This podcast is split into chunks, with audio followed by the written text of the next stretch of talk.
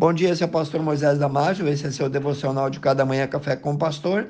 Hoje falando sobre o tema como o esposo deve comprovar o amor dele por sua esposa. Baseado em Efésios 5, 25, nós já vamos ler. Pense em quão solitário você ficaria sem ela. No sexto dia da criação, ainda Adão estava sozinho lá no jardim do Éden, e diz a Bíblia em Gênesis 2,18: Viu Deus que não era bom Adão ficar sozinho. Então Deus lhe deu uma esposa. Você tem uma só companheira para a vida inteira. Que bênção, agradeça a Deus. Ore por ela sempre, pois abaixo de Deus a coisa mais importante que existe é ela, não é a sua fortuna, o seu dinheiro. O mandamento chefe de todos os outros mandamentos que Deus deu ao marido reúne toda a sua responsabilidade em poucas palavras, onde diz: Maridos, amai a vossa mulher, como também Cristo amou a igreja, si mesmo se entregou por ela. Efésios 5, 25. Então, irmãos, existe um espelho, existe um padrão, existe um modelo a ser seguido, existe um original na qual todo homem deve se medir, todo homem deve copiar ou se espelhar ali. O comportamento, a conduta do homem cristão no casamento é a figura do amor sacrificial de Cristo. Diz o versículo que devemos amar nossas esposas como? Como Cristo amou a igreja a ponto de morrer por ela na cruz. O amor no casamento é definido pelo próprio caráter de Deus. 1 João 4,8 diz: Aquele que não ama não conhece a Deus, pois Deus é amor. O homem que ama jamais será infiel à sua esposa. Dois, ele jamais levantará a mão para espancá-la. Três, ele jamais vai substituí-la ou abandoná-la, mesmo que momentaneamente. Pense nisso. Pedro ensinou que o comportamento errado do homem crente em relação à esposa quebra a relação dele com Deus. Ele não vai ser ouvido. Se ele maltratar a mulher, a comunhão com Deus é rompida. 1 Pedro 3, 7 diz: Igualmente vós, maridos, coabitais com elas, com entendimento, dando honra à mulher, como vaso mais fraco, como sendo vós os seus coerdeiros da graça da vida, para que não sejam impedidas vossas orações Jesus mesmo disse: Um dia o homem deixará o pai e a mãe e se unirá à sua mulher, sua futura esposa. Está lá em Mateus 19, 5. Deixar é deixar para trás. E depois, então, vemos a palavra unirá. E unir é grudar com cola.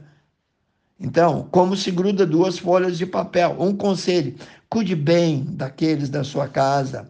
O homem que faz do seu jeito, que não cuida da sua família, que não a protege, que não a ampara, que não a respeita, não é um crente de verdade.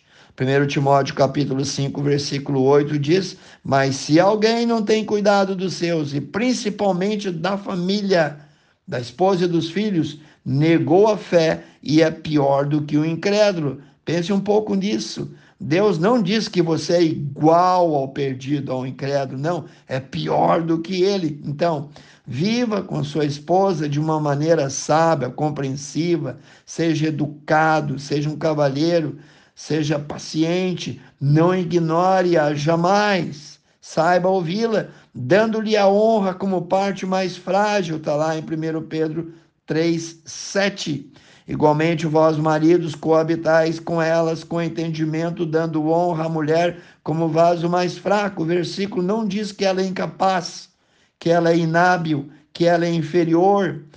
Ela sim é mais delicada, é uma joia de cristal verdadeira, é frágil, mas nem por isso é barata. Abre os seus olhos.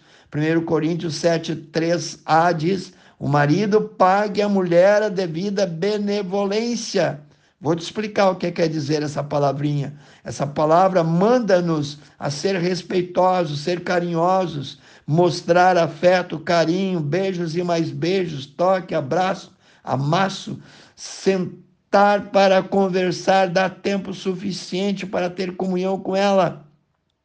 Você pode escolher entre ser uma águia ou um tico-tico, entre ser um galo ou um mameluco.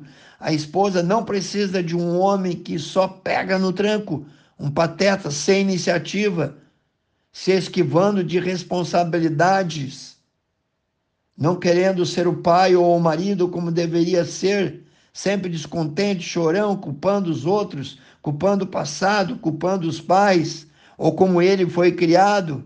Homem assim torna-se um fardo, uma carga pesada para a mulher. Na verdade, um número significativo de mulheres possui a sensação de que foram enganadas no dia do casamento, visto que descobriram que o homem com o qual se casaram não é um príncipe encantado, mas sim uma mula sem cabeça, um dragão que gospe fogo, um urubu sem asas. Cuidado com isso. Abra os olhos, veja a realidade. Ainda há tempo de consertar tudo. Mas o fruto do Espírito, diz Gálatas 5:22 é amor, é gozo, é paz, é longanimidade, é benignidade, é bondade, é fé, é mansidão, é temperança. Então fica a dica: elogie sinceramente a sua esposa por aquilo que você gosta que ela faça. Não seja egoísta, lembre-se de que a sua esposa é o presente mais precioso que Deus te deu.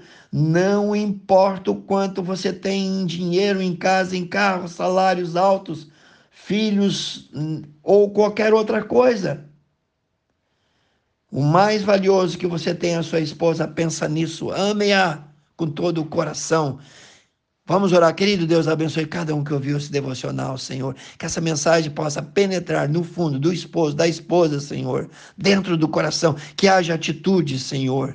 Que haja um, um, restart, que haja um avivamento, Senhor, na vida de cada um. Eu oro e peço em nome de Jesus. Amém. Se você gostou, passe adiante esse devocional e eu te vejo no próximo Café com o Pastor.